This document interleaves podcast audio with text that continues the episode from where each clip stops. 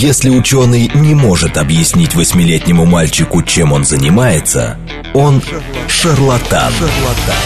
В ярком и популярном формате мы знакомим слушателей с интересными фактами из мира науки в программе «Ученый свет». свет. Программа предназначена для лиц старше 16 лет.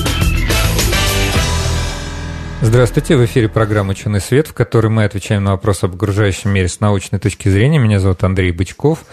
Я автор и ведущий этой программы. Сегодня у нас программа в записи, но от этого она не становится менее интересной. Мы ее записали на новогодних каникулах. Сегодня мы поговорим о производстве микросхем, а, чипов, про которые очень многие слышали. А, они используются во всех тех устройствах, к которым, к которым мы уже давно привыкли, смартфоны, компьютеры, планшеты и даже, я думаю, стиральные машины, телевизоры и в современных автомобилях очень много этой электроники. В общем, все это нас окружает, тема очень насущная, а как-то так получилось, что мы об этом ни разу не говорили. А, нам сегодня с ней помогут разобраться два гостя. А, это Евгений Горский, генеральный директор компании «Троицкий инженерный центр», кандидат технических наук. Евгений, добрый день. Здравствуйте. И Вячеслав Медведев, старший научный сотрудник Института спектроскопии РАН, директор по развитию компании EOF Labs. Вячеслав, добрый день. Добрый день. Ну что, давайте что ли начнем вообще с, так сказать, с, может быть, с какого-то, какого-то исторического экскурса. А, не знаю, кому передать, а, так сказать, первое слово. А, а как вообще, вот, ну, во-первых, для чего нужны эти чипы, вот, и давно ли они там появились, например? Если начинать исторически, хронологически, то, наверное, стоит э, отослать слушателей к изобретению транзистора. Это середина 20 века – и транзистор – это ну, ключевой э, элемент э, всех полупроводниковых микросхем.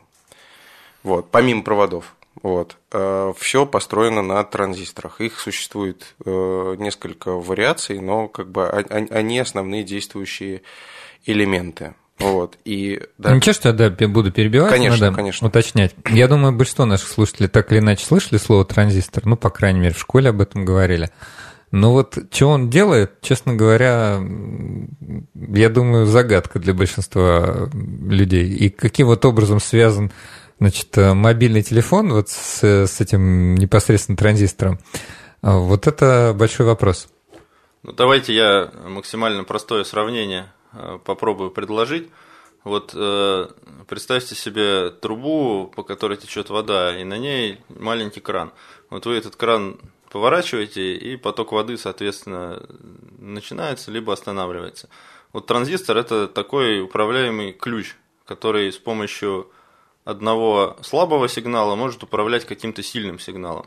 И либо его включать и отключать, либо э, плавно менять, что на языке электрических сигналов называется словом усиливать. То есть какой-то слабый электрический сигнал превращается в более сильный.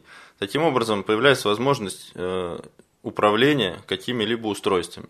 А дальше с помощью таких управляемых ключей можно создавать гораздо более сложные схемы. Если мы говорим о сегодняшних микропроцессорах, которые вы упомянули, то это речь идет о миллиардах таких транзисторов на одном чипе. А как перешли от одного ключа к миллиардам, это вот, видимо, и будет темой нашего дальнейшего разговора, и это произошло за ну, примерно 70 лет новейшей истории. Угу.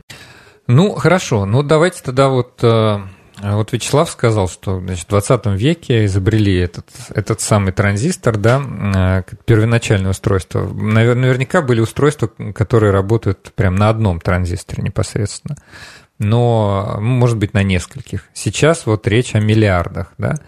Вот. Кстати говоря, вот есть еще такое понятие, вот не знаю, насколько это вообще справедливо, насколько это работает. Говорят, что что-то в последнее время он сломался.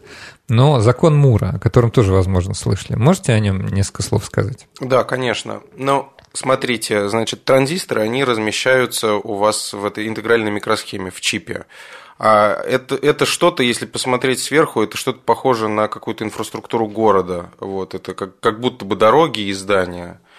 Вот, а, значит, и плотность застройки в этом городе постоянно увеличивалось со временем, потому что производительность этих чипов должна была расти. Они должны были делать все больше и больше операций. Вот. Это обусловило, обуславливало рост производительности компьютеров и так далее. Вот. При этом, естественно, э, увеличивая плотность э, застройки в этом городе, не хочется увеличивать сам город, потому что компьютер должен быть компактным. Вот. Э, и поэтому родилась такая закономерность, что на единице площади мы увеличиваем, все время увеличиваем количество транзисторов, количество mm-hmm. этих зданий. И это увеличение происходило логарифмич... экспоненциально прошу прощения, экспоненциально, был такой рост каждые два года количество транзисторов на единичной площадке увеличилось вдвое. Угу. Вот это эмпирическая закономерность, которую установил э, Гордон Мур, который был одним из основателей компании Intel. А насколько вот э, справедливо, что мы в последнее время слышим, что закон Мура перестал работать? он тормозится, потому что э, как, как раз наши технологические способности по вот этому уплотнению, они начинают буксовать. Э, дело в том, что для того, чтобы увеличивать количество этих транзисторов, их нужно делать все меньше, меньше и меньше. Вот. И вот здесь мы достигаем в какой-то момент технологического предела, предела своих возможностей. А можно оценить как-то этот предел?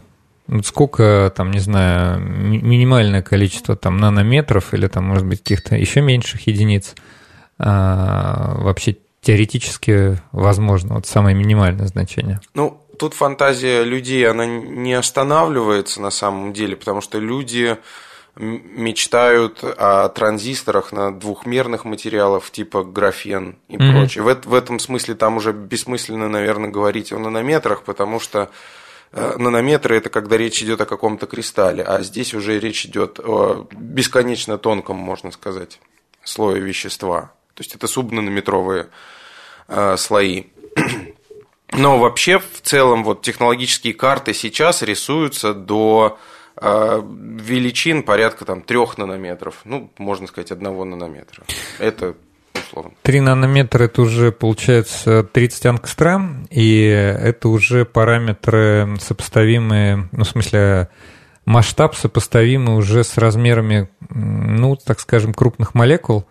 Вот. И, наверное, в этом основное ограничение, что в какой-то момент у нас просто размер элемента уже начинает э, быть настолько маленьким, да, что просто из чего его делать вообще, из каких э, структурных элементов? Ну, смотрите, тут э, я бы разделил два вида ограничений. То есть вы как химик сразу посмотрели в корень проблемы на уровне вещества, но история развивалась таким образом, что этот закон Мура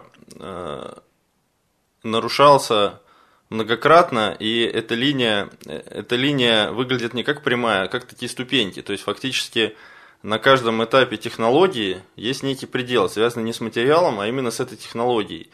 И как раз э, в момент вот таких пробуксовок и таких ступенек рождались какие-то новые технологии производственные, связанные с э, новыми источниками излучения, новыми технологиями литографии, новыми э, методами сканирования – и так далее. Э, и все это двигало технологию дальше. То есть э, на протяжении последних 20 лет э, примерно каждые лет 7 звучали слова, что вот все, дальше, дальше нельзя. Вот. Но дальше инженеры, технологи, ученые что-то придумывали, и дальше было можно. Сейчас мы приближаемся к тому, что действительно мы упремся в свойства базового материала. Базовый материал, как все знают уже, это кремний – и для кремния действительно на уровне 1-2 нанометров мы существенно упремся в квантовые свойства микрообъектов, которые мы получаем. И дальше уже, скорее всего, никакой технологии сделать элементы на кремнии сильно меньше будет нельзя. Ну, точнее, сделать можно, но это не будет работать. Поэтому, ну, мой прогноз в том, что нас ждет еще несколько поколений архитектурных изменений. То есть, когда мы упремся в 1-2 нанометра, дальше пойдет речь о том, что мы будем строить вместо одноэтажных домов многоэтажные, вот как Слава сказал, вертикальную упаковку э, применять. Она и сейчас применяется, но она, скорее всего, будет усиливаться. Вот, какие-то трехмерные объекты строить, элементы самосборки и так далее. То есть вот э, до тех пор, пока мы не перейдем на другой базовый материал. А другой базовый материал это, ну, десятилетия все-таки, мне кажется. Может быть, я слишком пессимистично настроен. А какой может быть э, здесь базовый материал, э, который потенциально, например, заменит там кремний или еще что-то такое? Ну, долго говорили про алмаз, но, по-моему, это все для каких-то очень специальных э, применений. И про более сложные полупроводники говорили, да? А, а, арсенит галлия, там, нитрит галлия. Вот, но это пока что, я не знаю, все будут продолжать с кремнием, как, как с базой, пока это не, не исчерпается. Слушайте, а такой вот вам неожиданный вопрос, но вы, наверное, все-таки сможете нашим слушателям это пояснить. А вот почему вот э, у простого человека сейчас возникнет вопрос, почему именно кремний используют? Вот почему не там, я не знаю, какое-нибудь что-то иное. Ну вот вы даже упоминали графен. Ну графен далеко не все знают. Ну, там, не знаю, графит. Да, вот почему например, используется именно кремний при производстве микрочипов? А, ну, там есть несколько причин физических. А, во-первых, кремний, если ты берешь чистый кремний, а, без каких-либо примесей, это, по сути, изолятор. Дальше тебе, чтобы сделать транзисторы, которые работают с электрическими сигналами, тебе нужно его делать проводящим. Для этого кремний легируют, то есть добавляют туда примеси, которые делают его проводником. Вот это легирование кремния, то есть перевод его в проводящее состояние, прошу прощения, это технологически относительно простая процедура.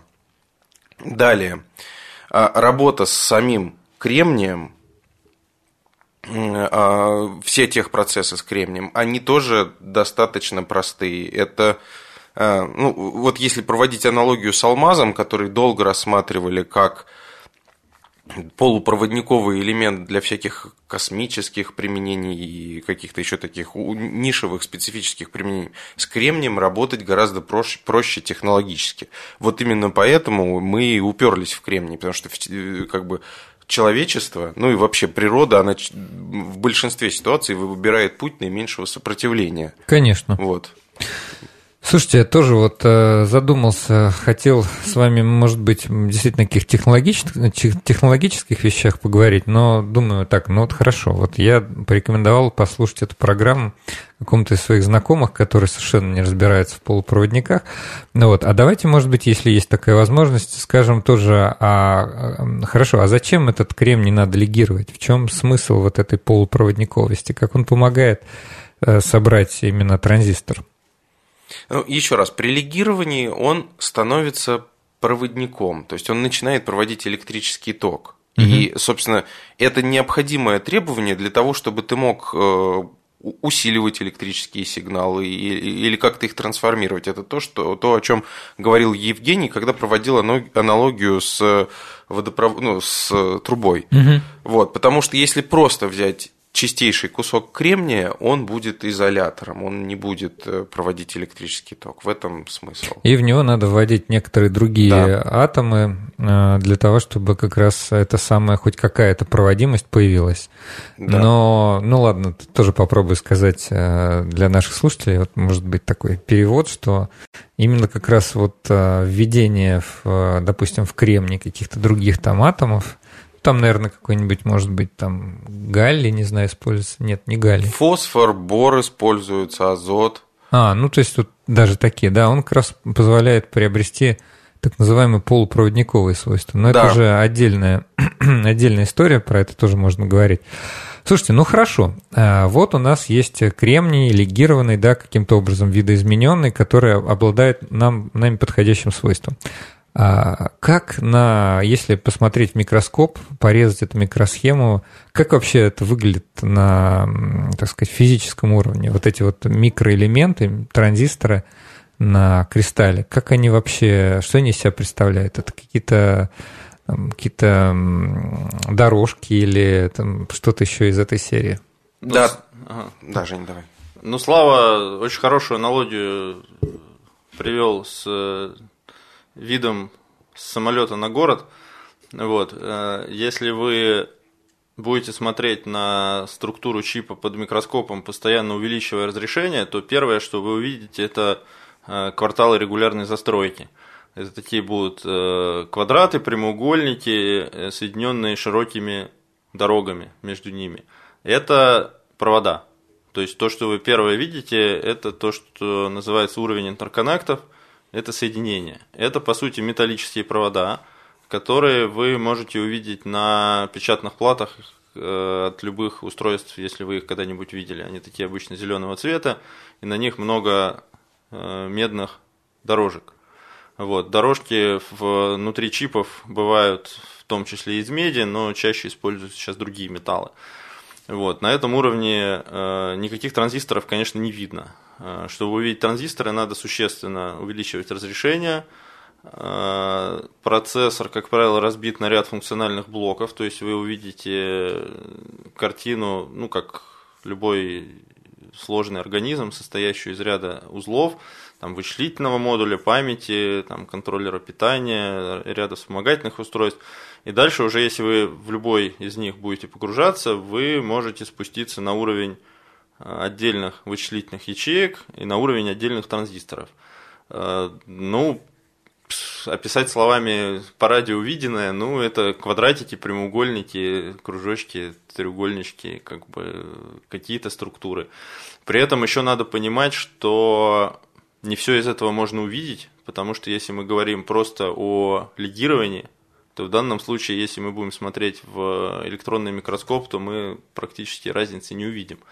То есть мы увидим э, структурирование какими, какими-то другими свойствами, ну там разные материалы, покрытия и так далее. Да, и еще интересный момент для слушателей, э, который надо понимать, что ни в какой оптический микроскоп, ну то есть ни с каким оптическим увеличением невозможно рассмотреть современный чип, потому что все элементы современных э, устройств, о которых мы говорим, порядка там 10, 20 и даже 100 нанометров, в обычный микроскоп, в который смотрят, э, ну, к примеру, биологи, да, мы ничего не увидим, потому что все эти объекты, они меньше длины волны, и дифракция не даст нам увидеть их в обычном свете. Поэтому смотреть можно только в электронный микроскоп – со, угу. всеми, со всеми особенностями. То есть там нет цветов, например, там, ну, в общем. Да, слушайте, много другого. Это, это вообще на самом деле тоже интересный факт, вот, а, тоже достойно отдельного обсуждения. Ну хорошо. А, смотрите, э, структурные элементы просто микроскопические, да, вот мы, мы там называли, значит, допустим, там, ну, люди слышали, когда-то было там 35 нанометров технология, значит, сейчас уже там 10 нанометров, да, там 18 нанометров. Это очень маленькое. Для тех, кто вот в, нанометрах не разбирается, значит, нанометр это 10 минус 9, да, то есть это одна а, миллиардная, да, часть. Вот, поэтому это там порядок э, там, 10 миллиардных частей метра. Это очень-очень маленькая история. А вот вы говорите, что вся Э, площадка, ну, то есть весь чип, он очень сильно структурирован, и даже в оптический микроскоп это не разглядеть, можно только электроном воспользоваться. Как же вообще можно вот все это сделать? Как это все можно нанести и таким образом, чтобы это было структурировано? А какова здесь вот технология? Ну, вот это как раз ключевой процесс, да. Как эти города строятся. Для этого используется технология фотолитографии. А, наверное, слушателей правильнее всего будет отнести к, а, а, отослать к выжиганию лупой. Вот то, что, наверное... Ну, вот я в детстве это делал, я ну, это пробовал. Да, есть такое. Берем э, увеличительное стекло, да. с одной стороны солнце, с другой дощечка. Да. И мы, значит, э, фокусируем пучок э, лучей, и, значит, у нас нагревается, и уже да, происходит дерев... прожиг. Да, дерево начинает гореть. Вот. И мы могли такие создавать рисунки на вот этих красивых белых дощечках. Я помню, в детском садике это делали. Вот. А, нет, в детском садике это паяльниками делали. Э, да, там был выжигатель электрический, да, выжигатель. я тоже это помню. Да, а ну, это как видите, просто... годы проходят, вы занимаетесь примерно тем же. Да, вроде того, да. Вот. А выжигание лупы, да, мы фокусируем солнечный свет и можем рисовать, собственно, таким образом, да. Но мы делаем это вот в таком сканирующем режиме. Мы ведем отдельно линию за линией, ну, собственно, как мы рисуем рукой. Вот. Фотолитография делает примерно то же самое. Вот. Мы берем сложную систему линз, вот, но мы, у нас сразу есть Э, скажем так, генплан, архитектурный генплан этого города, вот, его, его застройки, то есть как все будет выглядеть. Вот, и у нас этот э, план, эта архитектура нанесена на трафарете. Вот, этот трафарет принято в литографии называть маской или фотошаблоном в русскоязычной литературе. Вот. И этот трафарет освещается мощным потоком света. А, и его изображение вот этого города, уменьшенное изображение, уменьшенное в 4 раза, оно фокусируется на кремниевой пластине на которую нанесен слой фоточувствительного вещества. Фоточувствительное вещество – это что-то типа фотоэмульсии, которая использовалась раньше в, в пленку, фотографии, да, фотографии, да, в пленочной фотографии.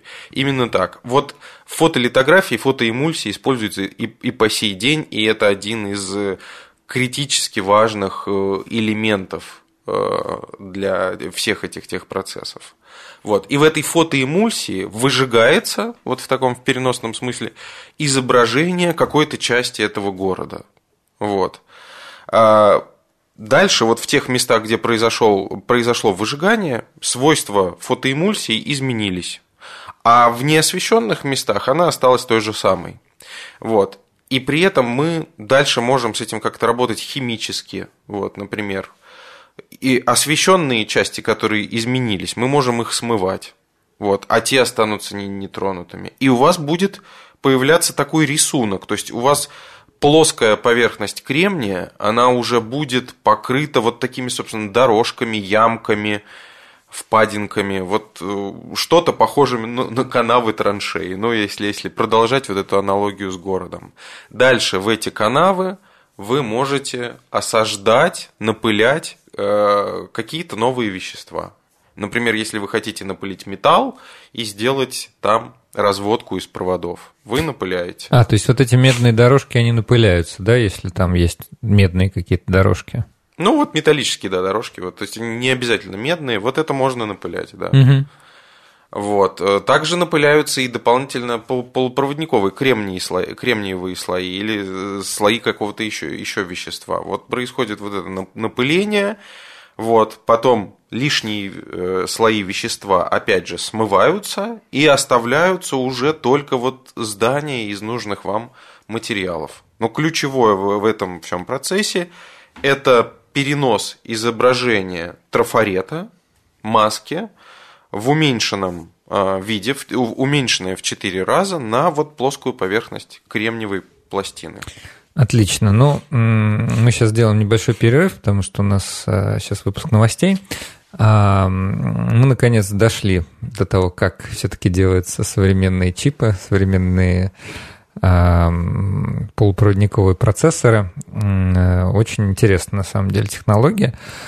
А, называется фотолитография. А, напомню нашим слушателям, у нас сегодня в гостях Евгений Горский, генеральный директор компании «Троицкий инженерный центр», кандидат технических наук, и Вячеслав Медведев, старший научный сотрудник Института спектроскопии РАН, директор по развитию компании EOF Labs, кандидат физико-математических наук.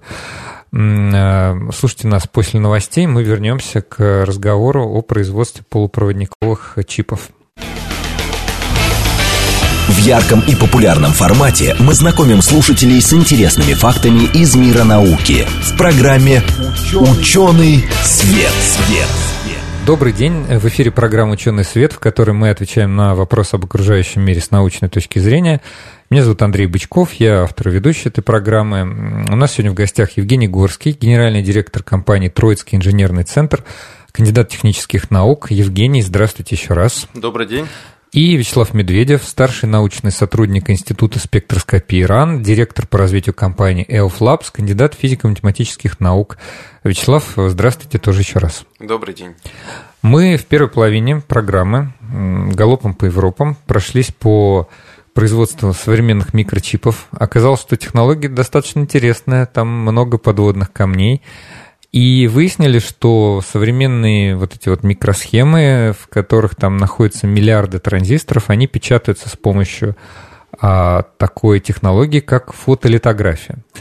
А, но в перерыве мы что-то начали обсуждать, что на самом деле а, звучит страшно фотолитография, но еще там художники, а, наверное, 16 так скажем, века, 17 уже занимались литографией. Аналогия не полная – а, потому что фотолитография и литография это, это немножко разные вещи.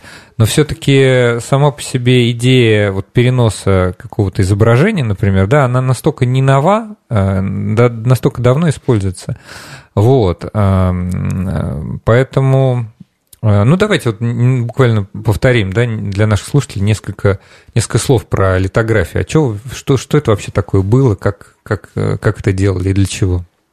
Проекционная фотолитография – это способ переноса изображений при помощи света. Вот э, многие из слушателей э, видели, по крайней мере, ну, либо сами э, делали слайды, через которые можно пропускать свет, пользовались проекторами, вот, для того, чтобы получить изображение с фотопленки на стене.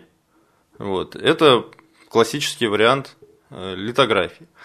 Но э, э не литографии, прошу прощения, не литографии, а фотопроекционной техники. То есть мы ну, проецируем да. изображение на стену.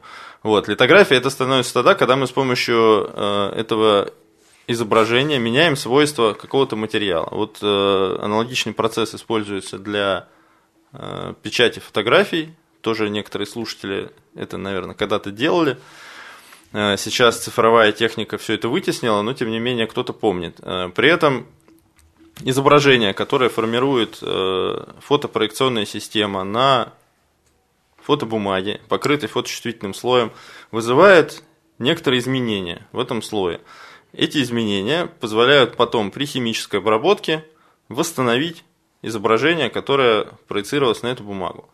В случае с литографией при производстве микросхем все примерно то же самое, только при печати фотографий пленка э, проецируется на бумагу с увеличением, а при производстве микросхем с уменьшением.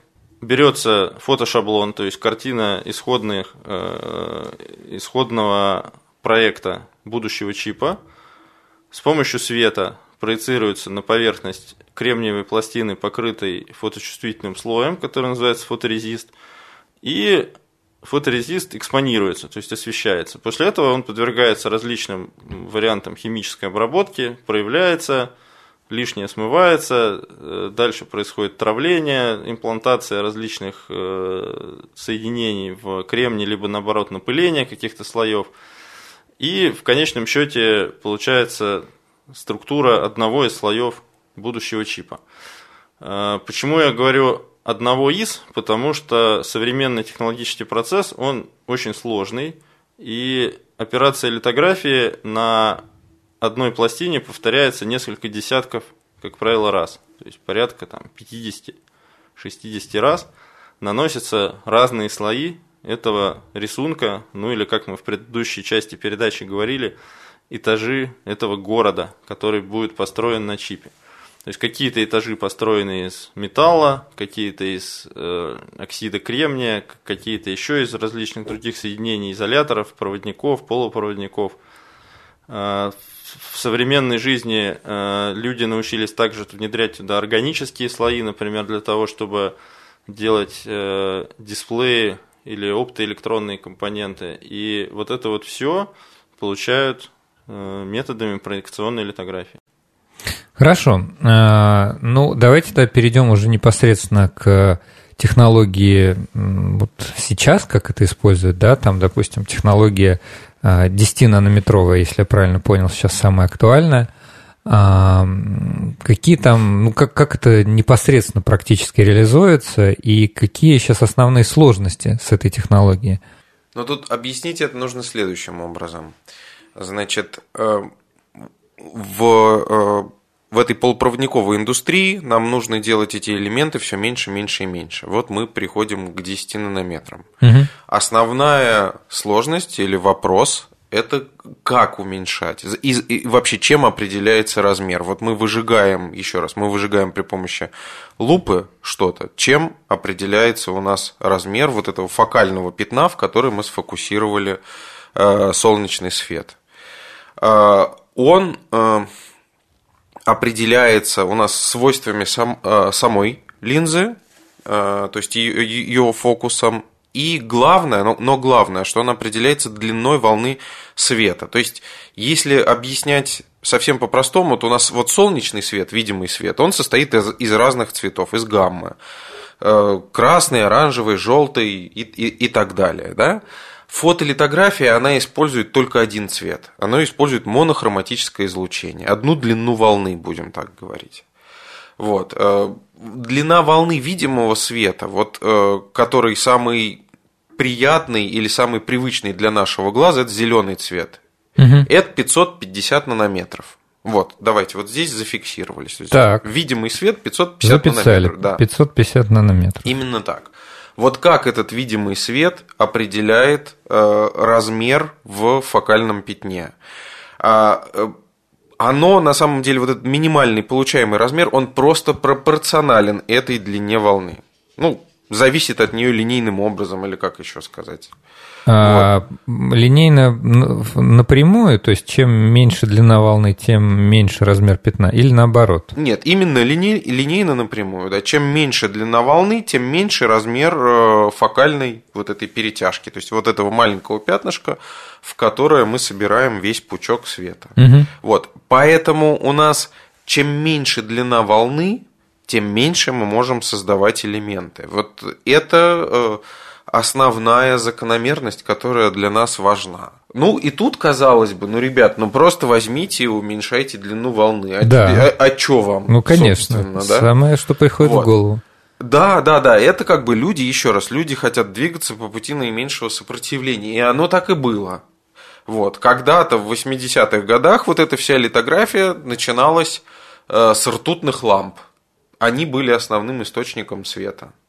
И там использовался фиолетовый свет. Не зеленый свет, который я сказал 550 нанометров, а фиолетовый. И, или даже синий. Это 300 с чем-то нанометров было. Угу. 380 или 350. Это же близко к ультрафиолету. Да, да, вот. Сначала это были ртутные лампы.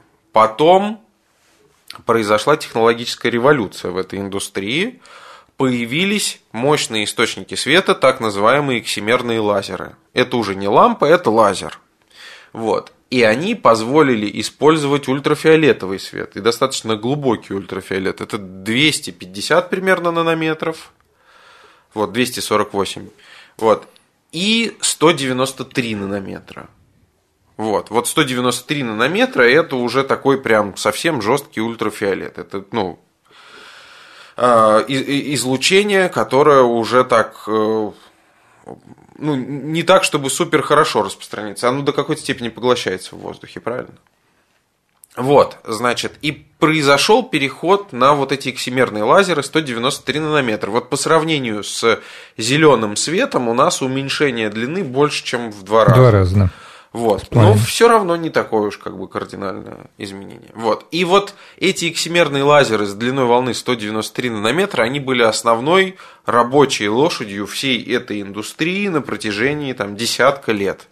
И делали все предыдущие поколения микросхем. И они на самом деле сейчас э, достаточно широко используются. И эти машины продолжают продаваться. И вот все вот эти компании Samsung, Apple, TSMC, они их используют в производстве своих э, чипов. Вот, то есть это, это все продолжает работать. Дальше вопрос встал, а можем мы уменьшать длину волны еще сильнее, угу. еще радикальнее, чтобы нам не уменьшить ее на порядок величины, например, сделать какие-нибудь 10 нанометров. Вот. И тут вот начались, ну, колоссальные, появились колоссальные трудности. То есть, э, это все звучало так, что, ребята, давайте мы просто будем уменьшать, уменьшать, как будто мы крутим какую-то ручку, да? Угу. Вот, и просто уменьшается, как уменьшается уровень звука там или, или, или что-то еще, переключается частота радиостанции, вот. Но происходит все совершенно другим способом. А, переход а, от одной длины к дру... волны к другой длине волны, он подразумевает, что ты меняешь источник света. И вот в нашем видимом диапазоне, там, где все видит наш глаз, угу. это, ну, относительно просто можно сделать. Существует, ну, очень широкий выбор источников света. Светодиоды, классические лампочки накаливания, лазеры различные существуют э, и, и, и, и, и так далее. Вот. А если мы хотим перейти дальше в этот глубокий ультрафиолет, или будем называть его правильнее, экстремальный ультрафиолет, в, в область 10 нанометров длин волн, вот там уже этого всего просто не существует. Ты не можешь пойти в магазин и сказать, женщина, дайте мне, пожалуйста, лампочку на длину волны 10 нанометров. Вот, мне так нужно сегодня. Вот этого просто нету на полке. Угу. Вот. И лазеров таких общедоступных их тоже нету. Существовали, существовали только какие-то э, прототипы, идеи, лабораторные установки в исследовательских центрах в различных по миру. Но вот э, технологичного ничего не существовало. Вот. И появился вопрос о том, как же это сделать. Вот это первый вопрос. Второй вопрос, который тоже не менее пугающий, это то, что ты берешь эту лупу, которой ты фокусируешь пучок света, и переходишь на длину волны 10 нанометров, вот в этот экстремальный ультрафиолет, а лупа у тебя уже больше не лупа.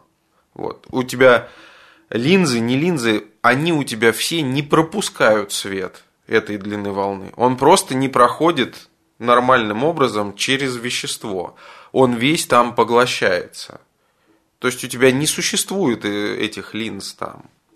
Вот. Поэтому, помимо того, что тебе нужно поменять весь источник, ну, источник света, тебе нужно поменять еще всю твою линзовую оптику. Вот. Но тут, наверное, зрители, слушатели слышали о, о зеркальных объективах, зерка, зеркалки. Конечно, да? есть зеркалки, фотоаппараты, которые были очень популярны. Да, вот тут возникает альтернатива в виде зеркальной оптики. Ну, на, также, наверное, люди в научных популярных передачах слышали про зеркальные телескопы. Вот что-то что похожее, но на самом деле гораздо сложнее. То есть нужно поменять источник света, нужно поменять оптику.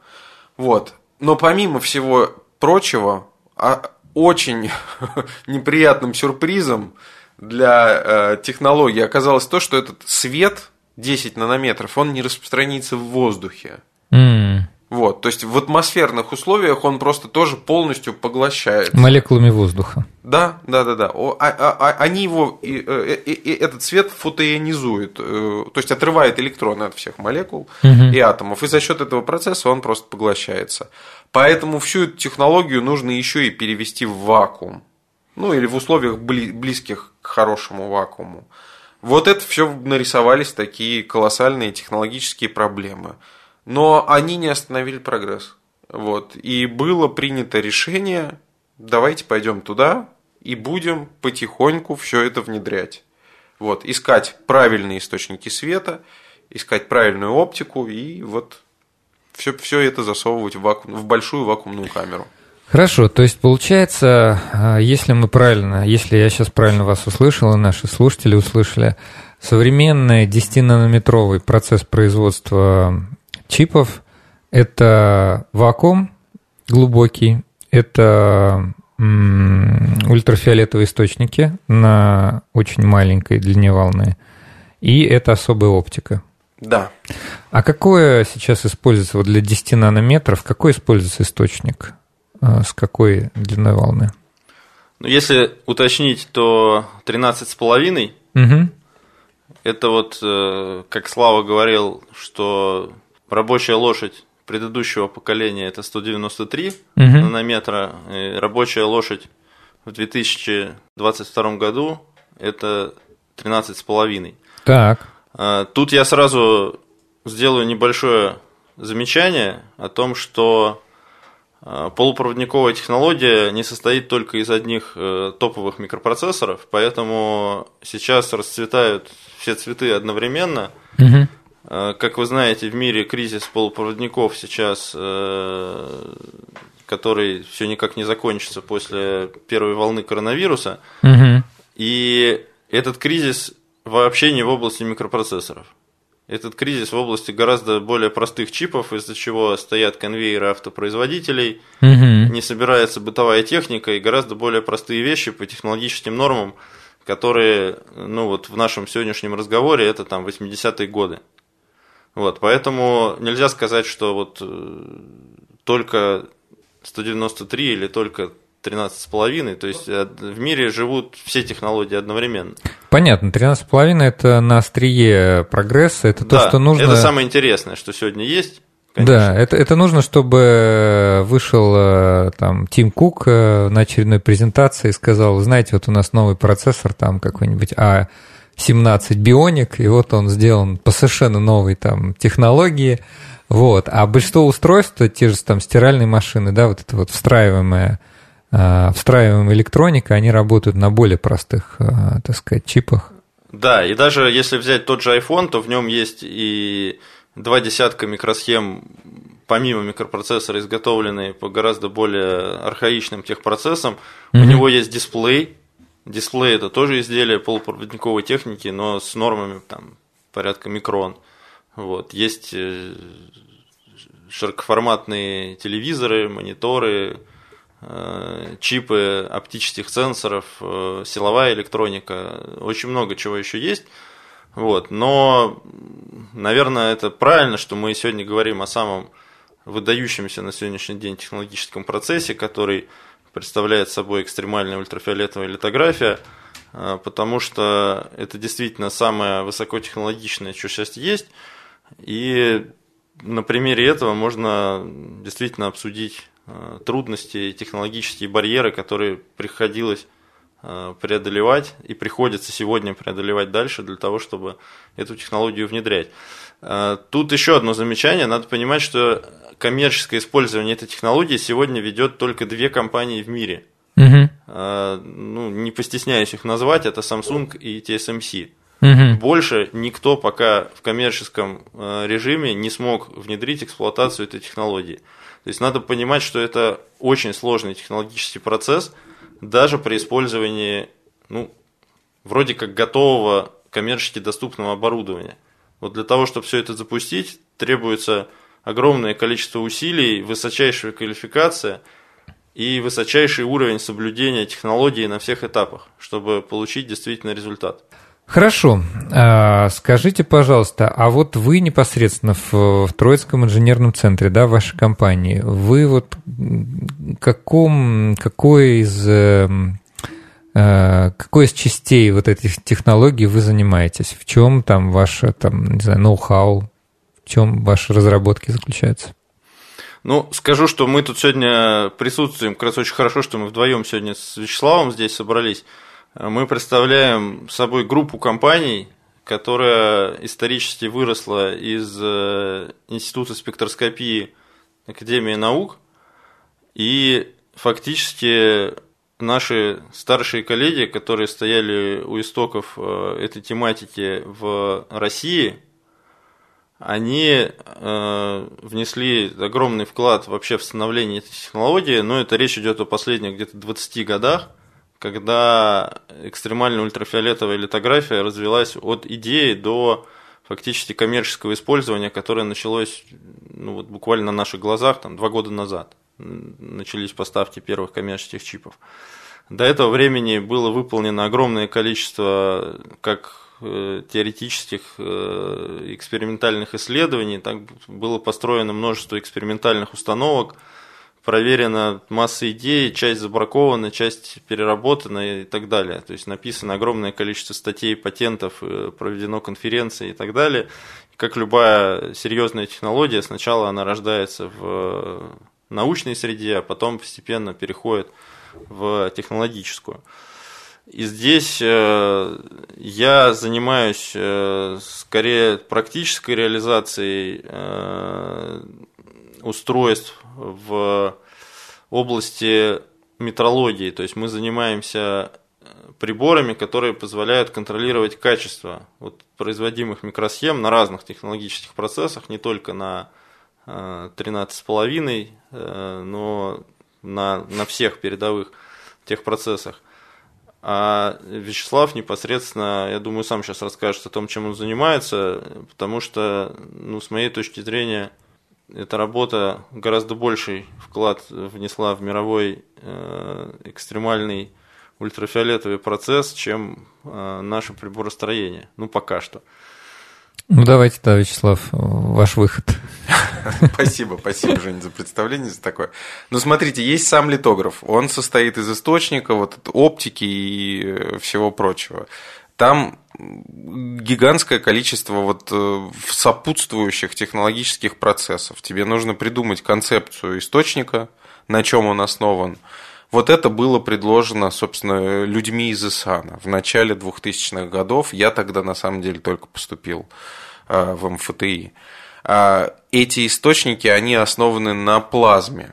Вот, на, на излучении плазмы. Вот, мы так сильно разогреваем вещество, чтобы оно начало светиться в нужном. Ну, это как звезды. Да, как именно так, именно так. А, в, в нужном спектральном диапазоне, на нужной длине волны. Вот вопрос в том, а, какое топливо в эту плазму нужно постоянно подбрасывать. Вот тут вот э, была очень детальная исследовательская работа, и э, ученые из Института спектроскопии определили, что оптимальным топливом для плазмы служит олово. Это очень удобный, легкоплавкий, относительно дешевый, такой технологичный металл. Угу. Вот. Э, эти источники все работают на основе оловянной плазмы, в которую, которая создается мощными э, импульсами лазерного излучения. Эти лазеры стреляют в оловянную мишень, грубо говоря, она э, плавится, разогревается, взрывается, то есть накаляется и светится там, где нужно. Вот так работает эта технология источников. И вот тут вот вклад ИСАНа по, по работе над топливом и по оптимизации работы источника а, он был ну, существенен с точки зрения вот этого мирового технологического процесса. Мы здесь помогали своими исследованиями, которые а, проводились. Э, они проводились по всему миру. Была такая программа, называлась More than Moore, ну, то есть больше Мура, то есть да. это ускорение закона Мура. Угу. И тогда была европейская рамочная программа, вот, которая выделяла на, на эти исследования деньги в Российскую Федерацию, и они приходили в Институт спектроскопии. Вот, это э, дало толчок для развития. И вот так вот мы вошли э, в эту нишу, в эту область и стали продолжать выполнять контрактные исследования для вот этих больших компаний. Ну, для условных Samsung, mm-hmm. да, не именно для Samsung. Вот. Мы помогали совершенствовать источник, мы помогали совершенствовать оптику при помощи своих исследований. А дальше, глядя на то, как это все работает там, у нас э, постепенно тоже появлялись какие-то амбиции, можем ли мы производить какие-то элементы их технологий. Угу. Для того, чтобы поучаствовать вот в этом мировом разделении труда и войти в современный хай-тех полупроводниковый, вот с этой стороны, вот на переднем крае на самом. Вот. И тут мы просто искали, ну, технологическую потребность, угу. где могут пригодиться наши идеи, и чтобы делать что-то, ну, не какой-то колоссальной сложности, как весь литограф, да, что-то попроще, но тем не менее очень востребованное. И оказалось, что там есть большой запрос на источники не для самой литографии, но для всяких сопутствующих тех процессов. Ну, какая-нибудь квалификация, вот, стандартизация вот этих фотошаблонов, трафаретов, да? Mm-hmm. То есть их нужно проверять, осуществлять контроль качества, дефектность и так далее. Вот там тоже есть большая потребность. И вот мы решили зайти вот с этого входа. Хочу поблагодарить наших гостей. Спасибо большое, что пришли. Э, у нас сегодня в гостях был Евгений Горский, генеральный директор компании «Троицкий инженерный центр», кандидат технических наук, и Вячеслав Медведев, э, старший научный сотрудник Института спектроскопии РАН, директор по развитию компании EOF Labs и кандидат физико-математических наук. Спасибо большое. Спасибо вам. Спасибо. Да, всем спасибо. И до следующей субботы.